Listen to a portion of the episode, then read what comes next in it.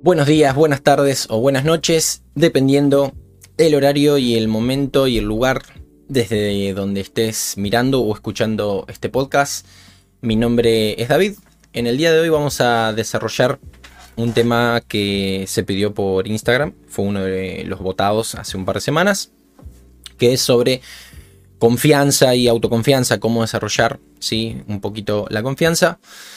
Y eh, para arrancar, contarte que eh, este tema es eh, algo que a mí me toca de cerca porque soy una persona que en algún momento tuvo que enfocarse en desarrollar eh, un, un, buen nivel de confianza, sobre todo en lo que tiene que ver con esto, la exposición, en el trato social, en el contacto con la gente.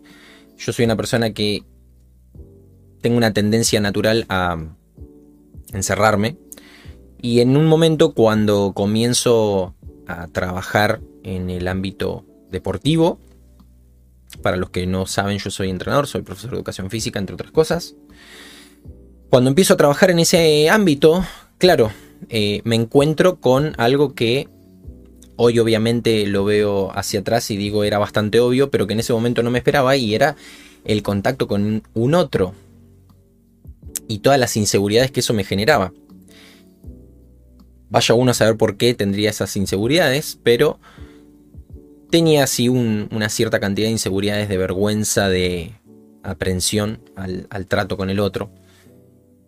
Y que tuve que enfrentarme a eso de, forma consciente porque me di cuenta que era lo, lo que me frenaba, lo que me, me detenía para poder realizar bien mi trabajo, para poder seguir aprendiendo, para poder seguir enseñando. Entonces tuve que enfocarme mucho en, ese desarrollo de confianza. Hoy ya mirando hacia atrás, tengo algunas otras herramientas que el tiempo, los errores y por lo tanto la experiencia me han enseñado, y otros tantos que he estudiado y otros tantos que he investigado para, para realizar puntualmente este podcast.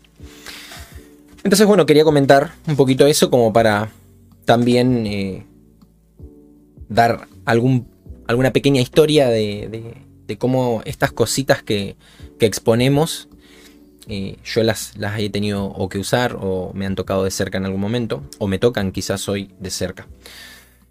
También te invito a que me sigas en mis otras redes sociales. En la descripción del video seguramente vas a encontrar el Linktree desde el cual vas a poder eh, seguirme en mis otras redes sociales.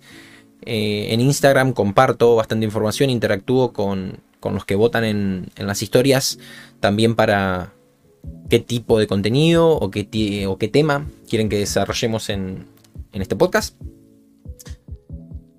Así que vamos a comenzar.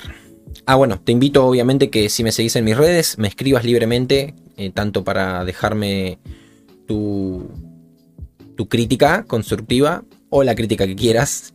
Leo todo. Y bueno, obviamente para que interactúes para las votaciones de, las votaciones de los temas que quieren que desarrollemos. Muy bien, no se diga más, vamos a comenzar. Primero, ¿qué es lo que esperamos resolver o que lo que esperamos lograr con, con este podcast? ¿sí? ¿O qué nos gustaría lograr con este podcast? Sí, es básicamente mejorar la confianza en uno mismo principalmente, para poder también desarrollar eh, confianza con los demás, ¿sí? fortalecer lazos de confianza con los demás. Entonces vamos a, intentar, como en todos los podcasts, dar herramientas útiles, aplicables. Obviamente que vamos a hacer algún pequeño abordamiento teórico, pero vamos a tratar siempre de llegar a la práctica, que es lo que nos interesa, porque no solamente buscamos compartir un pequeño momento, un pequeño espacio, sino también buscamos llevar a la práctica y por ende tener resultados en todo lo que vayamos viendo. Así que bueno, empezamos de manual, como me gusta decir y como me gusta empezar a mí. Empezamos de manual, definiendo el término, ¿sí? La definición entonces de confianza es básicamente la esperanza firme que se tiene en que algo suceda o en que una persona actúe de una forma esperada, de una manera esperada. Para confiar en alguien debo construir fidelidad sobre sus actos, lo que me genera poder creer en esa persona y tener eh, esa esperanza firme. Es decir, tener el conocimiento reforzado de que esa persona es capaz de desempeñarse de dicha forma y que conocemos lo suficiente como para saber que así quiere y así puede hacerlo. Esto es si estamos hablando de la confianza en un otro, ¿sí? Pero vamos a ver cómo desglosamos y utilizamos esta definición. Es decir, cómo podemos aplicar esa definición a nosotros mismos. Cuando uno no confía en uno mismo, es por no haber acumulado esos triunfos de fidelización personales, tales que me permitan desarrollar esa esperanza firme en mí mismo. Con lo cual, lo primero que debemos hacer entonces es poner manos a la obra y tener esos logros que me permiten desarrollar eso. ¿sí? Por lo tanto, lo recomendable es tener pequeños logros que, nos pongan en ese camino, ¿sí? es decir, en el camino de ir generando esa esperanza firme en que nosotros somos capaces de lograr algo y que podemos lograr algo y que queremos lograr algo, que tenemos las, herramientas, ¿sí? Entonces, algo que ya mencioné en los podcasts anteriores y que seguramente en algún podcast sucesivo vamos a desarrollar en profundidad, pero que ya el concepto clave lo tenemos, que es el método Kaizen, ¿sí? que es básicamente el hacer un pequeño cambio casi imperceptible, dar un pequeño pasito casi imperceptible, pero que acumulado a lo largo del tiempo nos va a ir dando pequeños éxitos. Entonces, a medida que yo vaya construyendo pequeños éxitos acumulados en el tiempo, voy reforzando la idea de que puedo lograr, de que puedo confiar en que yo soy capaz de hacer algo. Entonces de esa manera vamos a ir desarrollando esa esperanza firme, que es la confianza en definitiva. Otro, otro, otro punto muy importante, que es trabajar en la autoestima. Trabajar en la autoestima, eh, en palabras de, un gran entrenador argentino, eh, es bajarle el precio a la derrota es uno de los puntos que podemos tener en cuenta para trabajar el autoestima. Es decir, reírse de los errores ¿sí? y enfocarse en aprender de ellos. Este, este concepto de bajarle el precio a la derrota es básicamente no martirizarnos a nosotros mismos cuando cometemos un error. No somos seres perfectos. Tampoco la búsqueda de ser perfecto. La perfección es una idea, es un ideal, es un horizonte, si se quiere, hacia el cual se puede caminar, pero que nunca se alcanza. Parafraseando a Galeano, ¿no? Eh, entonces, digamos, no, no hay que preocuparnos por el tema de la perfección. Por ende, no hay que preocuparnos por los errores. Lo que sí tenemos que hacer de los errores es tomarlos, es admitirlos y es aprender de ellos. Entonces, por eso está este concepto que, que digo de bajarle el precio a la derrota, ¿sí? Entonces aprender de esos errores para poder continuar. Y no martirizarnos demasiado por un error. Porque errores cometen las personas que hacen. Si yo no quiero equivocarme nunca en la vida, lo único que tengo que hacer es no hacer nada. ¿Sí? Y así y todo, seguramente no haciendo nada me estoy equivocando. Entonces el error es inevitable. No, no tenemos que, digamos, generarnos demasiado problema por eso sí tenemos que tener una perspectiva de mejora. Entonces, bueno, ante el error, ver qué es lo que se puede mejorar. Otro punto para trabajar en la autoestima es trabajar la autoimagen, es decir, cómo me veo a mí mismo. Y esto es muy ambiguo también, porque ¿qué es lo que yo veo de mí mismo primero para poder cambiarlo? ¿sí? Entonces depende a qué uno le presta atención, es lo que uno debería obviamente enfocarse en cambiar primero. Si hablamos de ver puntualmente, de lo visual, obviamente que estamos hablando de la estética, de la apariencia.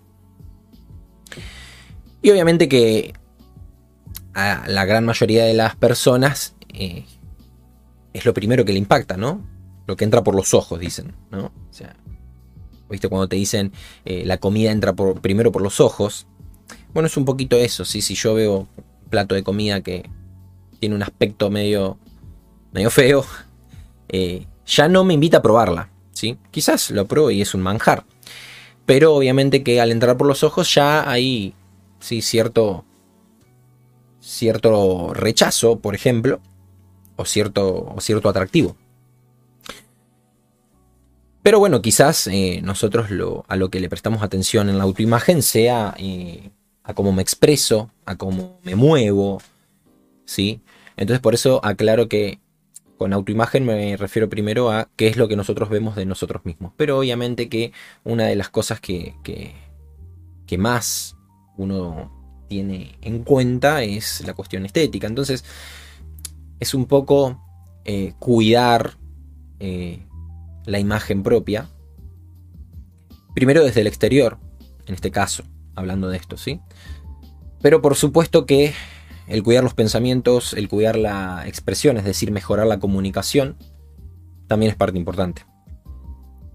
Otro punto eh, a tener en cuenta también para el desarrollo de este punto que estábamos diciendo que era el desarrollo de la autoestima, eh, es básicamente un pensamiento que tengo frecuentemente para estos casos, es eh, la cantidad de personas que hay en el mundo, ¿no? O sea, 7 mil millones de personas, supongamos, en el mundo, un poco más, un poco menos no debo ser el peor de todos, ¿no? Eh, en las cosas que pienso que lo soy. Por ende, todos estamos rodeados de errores constantes y de gente que es peor que nosotros en algún aspecto y seguramente que es mejor que nosotros en algún aspecto. Y eso es normal y eso es humano. Entonces esta idea eh, es básicamente que cuando uno piensa soy el peor del mundo, eh, nada me sale bien, eh, voy de error en error. Todas esas cosas se van acumulando en la psiquis, se van acumulando con el tiempo. Y si lo digo y lo expreso y lo siento y lo pienso así en una situación susceptible, es muy probable que eso sea recurrente cada vez que caiga en una eh, en un estado similar. Entonces es muy importante eh, tener en cuenta que independientemente de lo mal que te pueda ir o del error que puedas cometer en cualquier aspecto, ¿sí? Eh, no seas ni el primero ni el último que se equivoca en eso. Y que muy probablemente no seas el peor del mundo. Por eso es que decía, bueno, hay 7 mil millones de personas en el planeta Tierra. No debo ser el peor, por una cuestión hasta probabilística.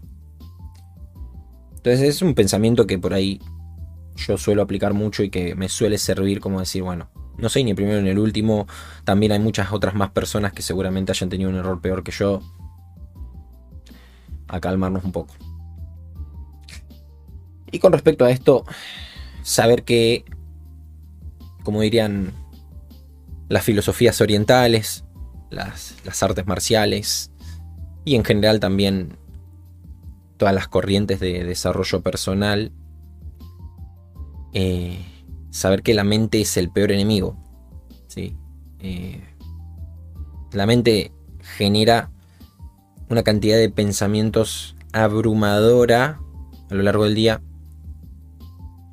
muchos de los cuales son eh, pensamientos inconscientes, cosas que pasan por la cabeza a las cuales casi uno no le presta atención,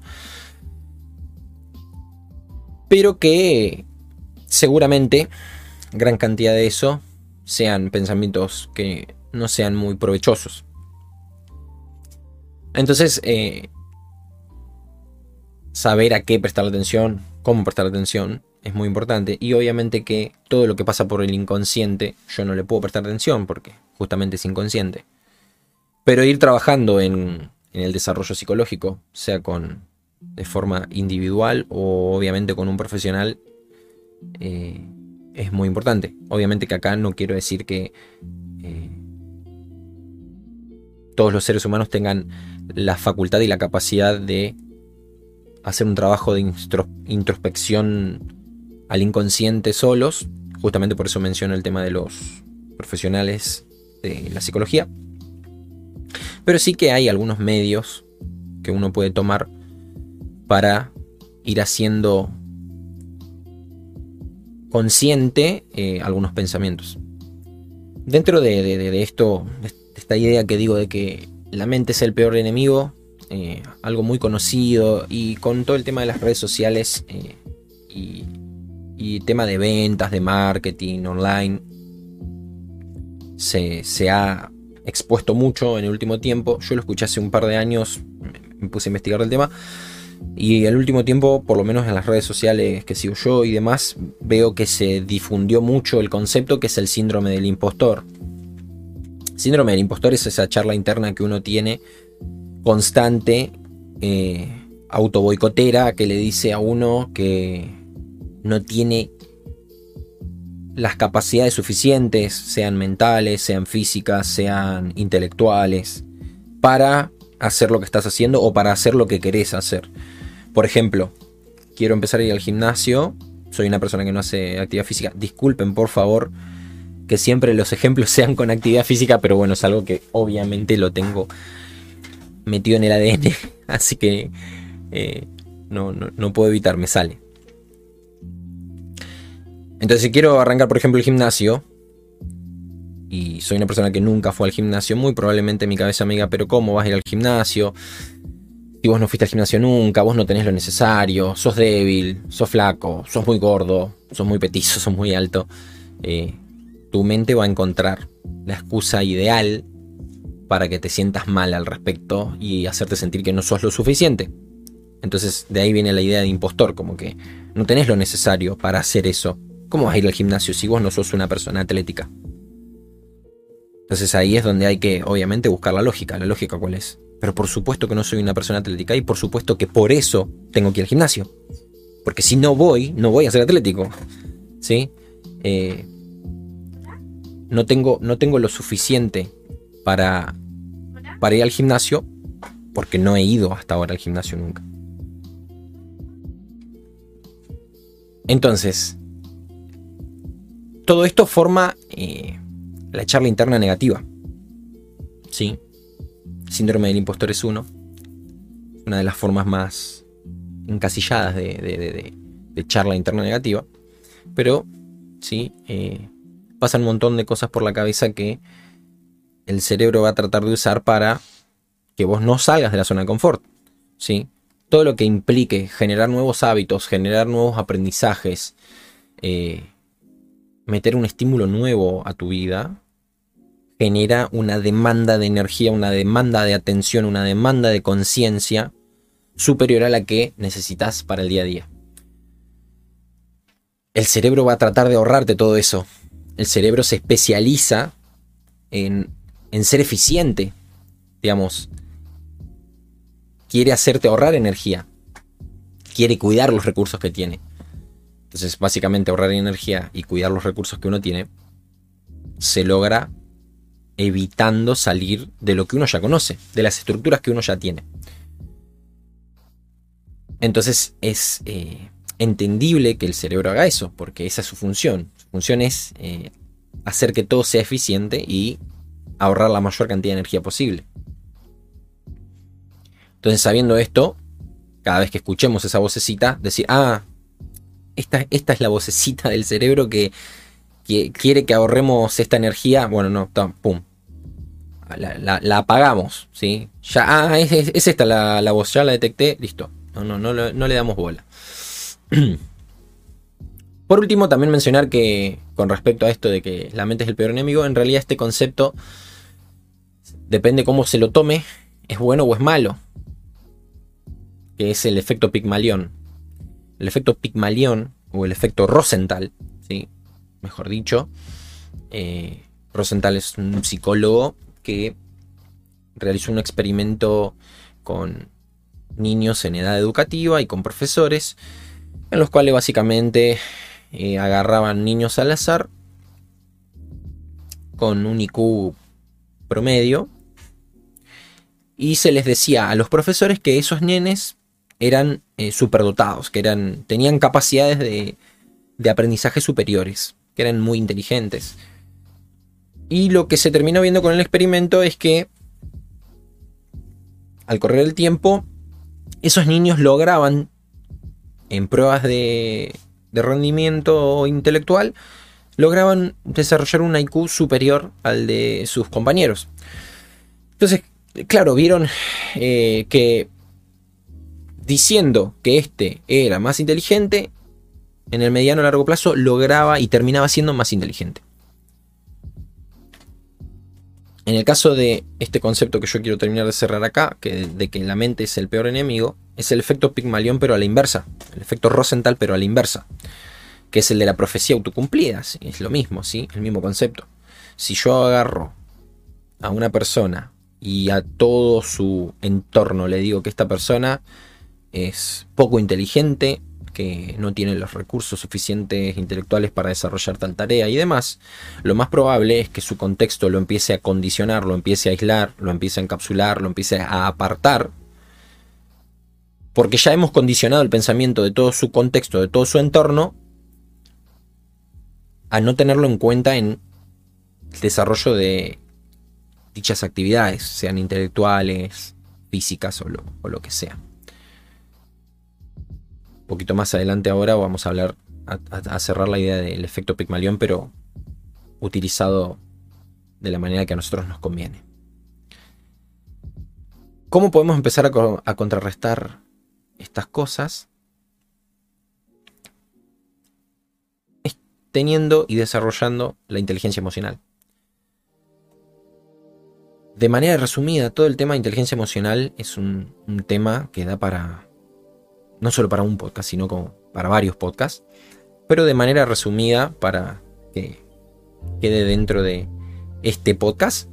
Sí, cómo podemos utilizar la inteligencia emocional. Primero es reconociendo las emociones que nos, que nos invaden.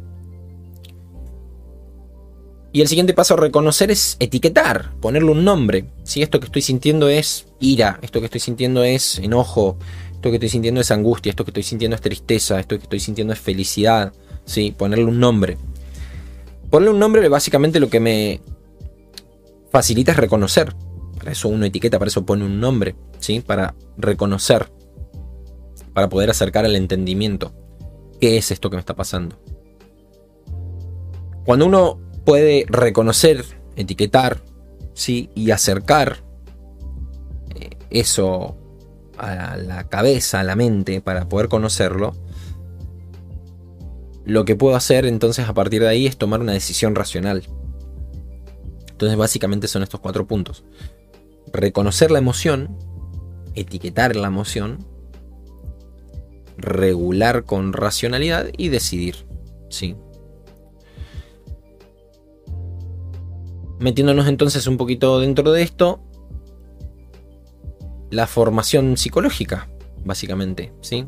Que es básicamente eh, entender que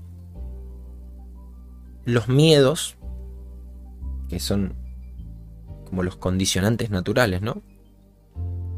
Del cerebro. En algún momento nos han servido para la supervivencia.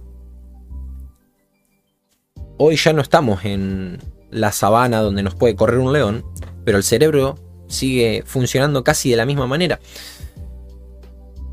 Entonces, saber que los miedos existen, saber que los miedos eh, se producen en el cerebro, pero que no son ni por cerca las amenazas que parecieran ser. Entonces, nuevamente, saber que esto existe, saber que esto está, saber que esto eh, aparece en el cerebro, y etiquetarlos es fundamental, saber qué es un miedo y por qué se produce. Entonces, de esta manera lo que lo que podemos aplicar es justamente lo que estábamos diciendo del efecto Pygmalion con la connotación positiva. ¿Sí? Si yo sé que tengo la capacidad de desarrollar determinada actividad, que tengo la capacidad de aprender determinada actividad, que tengo el tiempo, que tengo las ganas, la motivación, y la disciplina, que es tema del próximo podcast. Entonces me voy a estar condicionando positivamente a emprender eh, en el aprendizaje, en la realización de determinada tarea o de, determinado hábito o de determinado estudio, de determinado trabajo, de determinado emprendimiento.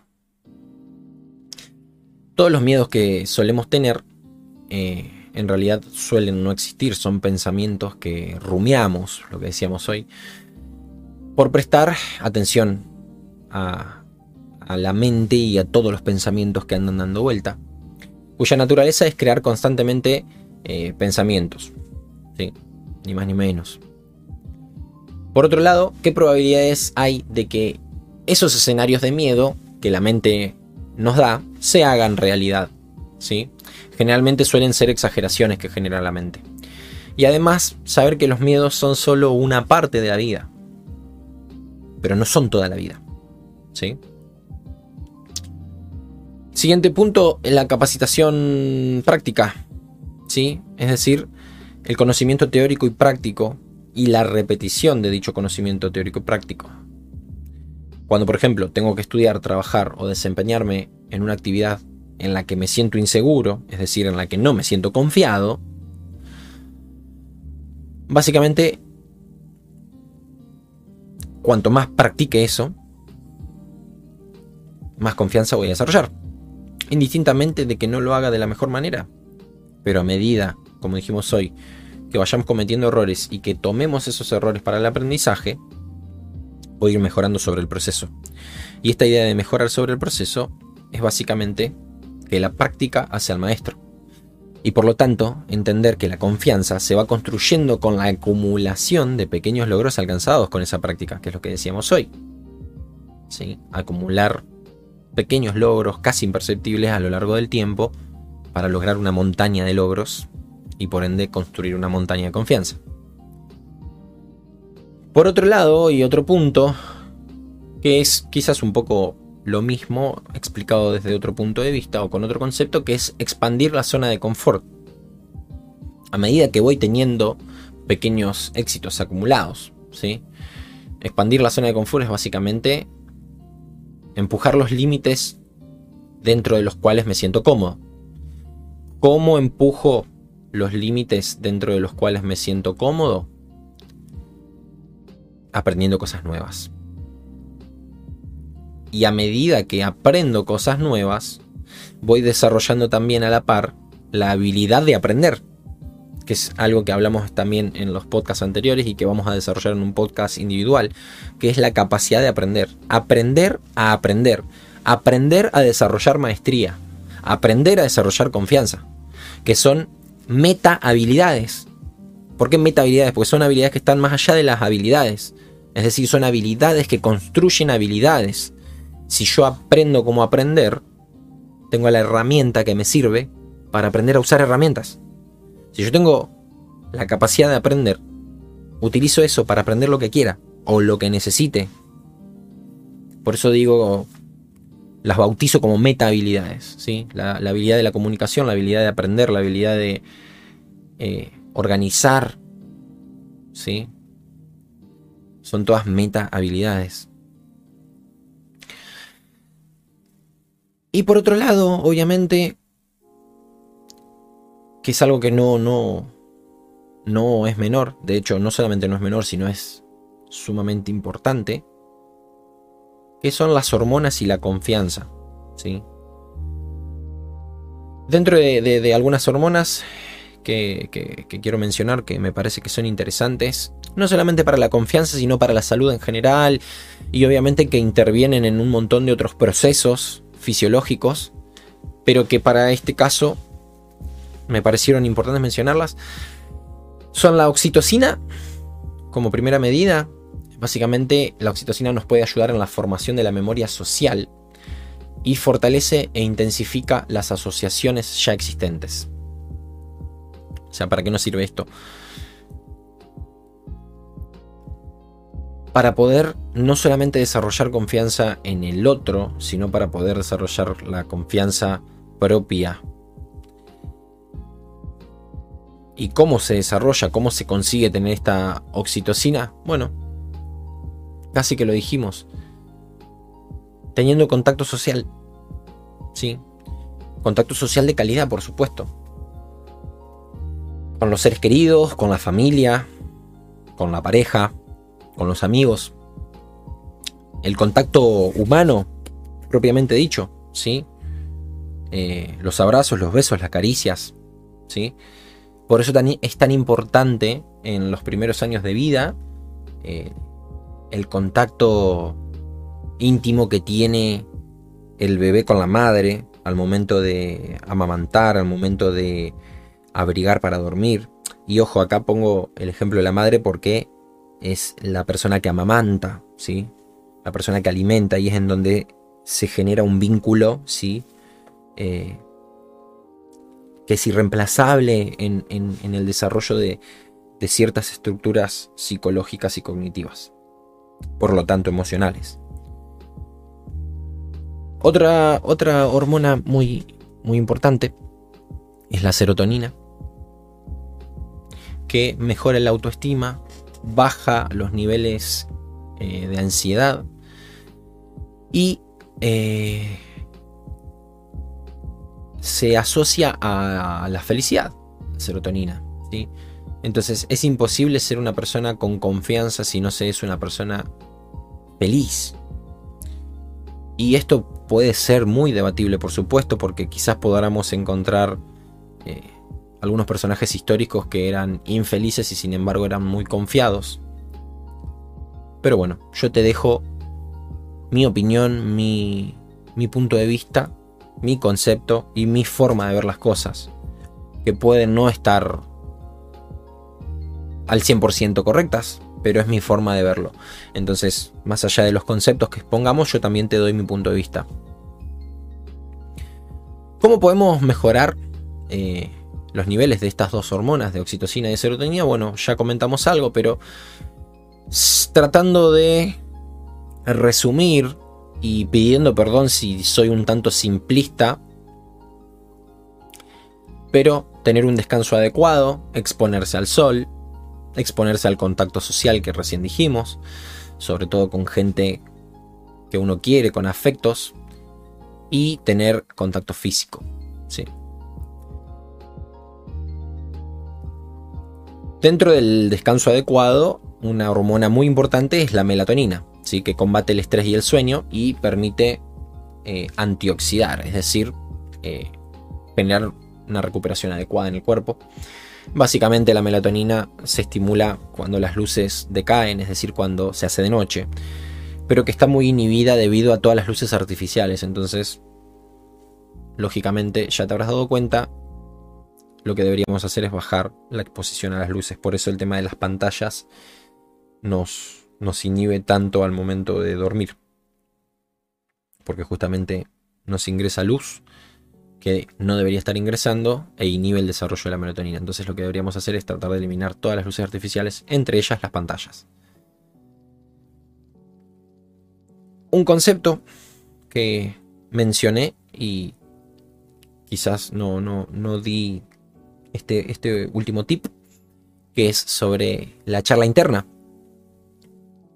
Una manera de desarrollar una nueva y una mejor charla interna es, como todo aprendizaje nuevo, la repetición ¿sí? de afirmaciones aplicadas. Afirmaciones aplicadas, lo que estoy queriendo decir con afirmaciones aplicadas es una afirmación, es decir, una frase en positivo, si se quiere,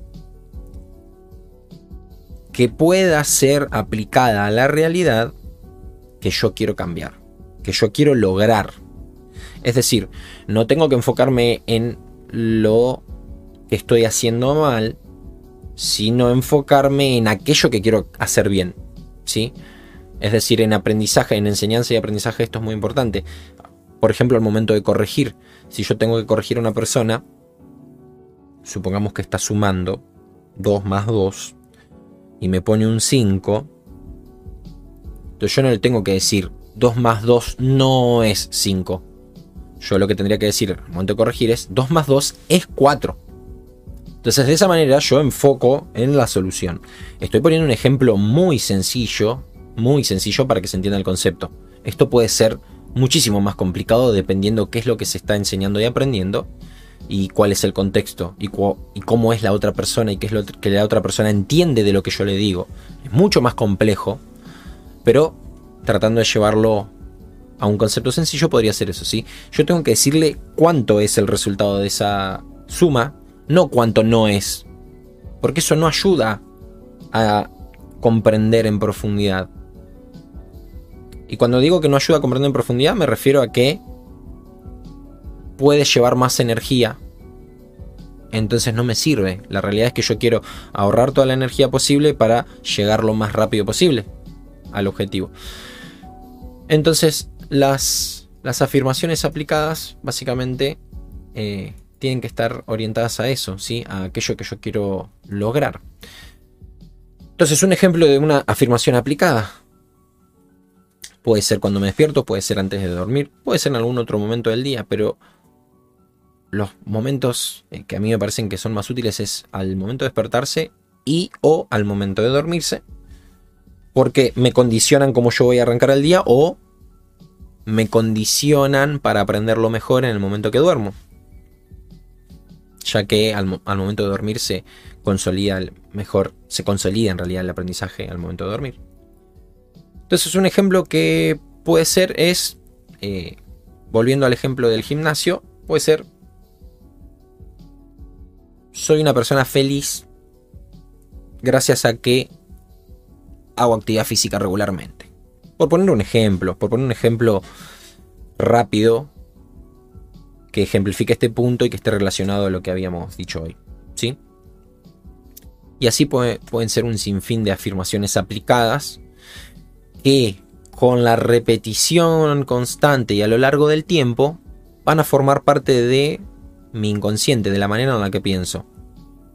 Y con esto no quiero. No quiero decir que vamos a modificar todo nuestro inconsciente por decir algunas frases o algunas palabras. Por supuesto que la psicología no se resume solamente a eso. Es decir, desentramar todas las cosas que hay en el inconsciente. No se resumen solamente a eso, pero sí que van a ser una herramienta de gran ayuda.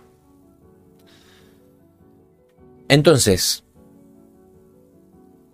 para resumir y para hacer una, un breve repaso, método Kaizen, ¿sí? sumar pequeños logros a lo largo del tiempo, hacer pequeñas cositas casi imperceptibles que pueda ir sumando para lograr esa montaña que dijimos de pequeños logros.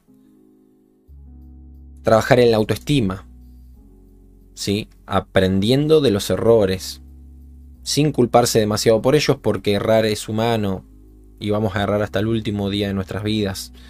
Sabiendo que voy a errar, lo que tengo que hacer es aprovecharlo para aprender. Bajarle el precio a la derrota. Trabajar en la autoimagen, dependiendo qué es lo que yo considero por autoimagen, sí, pero es como me veo, cómo pienso y cómo recibo los pensamientos y opiniones que los demás tienen de mí, cómo, cómo los recibo, ¿sí? Trabajar sobre eso. Saber que la mente es el peor enemigo y que si no logramos controlar a ese gran enemigo que es la mente, nos puede hacer sus esclavos. Y como diría un gran emprendedor español, eh, la mente es un excelente esclavo, pero un muy mal amo. Tener en cuenta esta idea de la charla interna y del síndrome del impostor, la charla interna negativa y el síndrome del impostor, y el efecto Pigmalión desde el punto de vista negativo, es decir, la profecía autocumplida.